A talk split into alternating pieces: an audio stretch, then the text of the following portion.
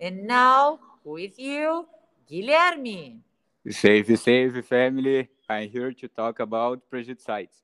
Uh, there's a lot of projectiles in the world, uh, even now, but the biggest example of this is the where millions of Jews died because of their religion. Uh, I will uh, would absolutely take the DNA test because knowing about my past is incredible. I can have parents around the entire world, and this is a big excuse to visit other countries and discover new cultures.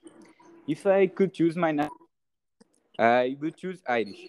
For me, Ireland one of the coolest countries in the world.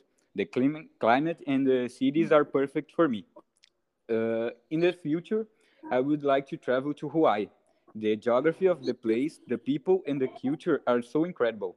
Uh, if I have to uh, uh, pay a detective to know uh, to tell me uh, things about my past, I I'm not sure because it's cool to know about my family, but is like throwing money away.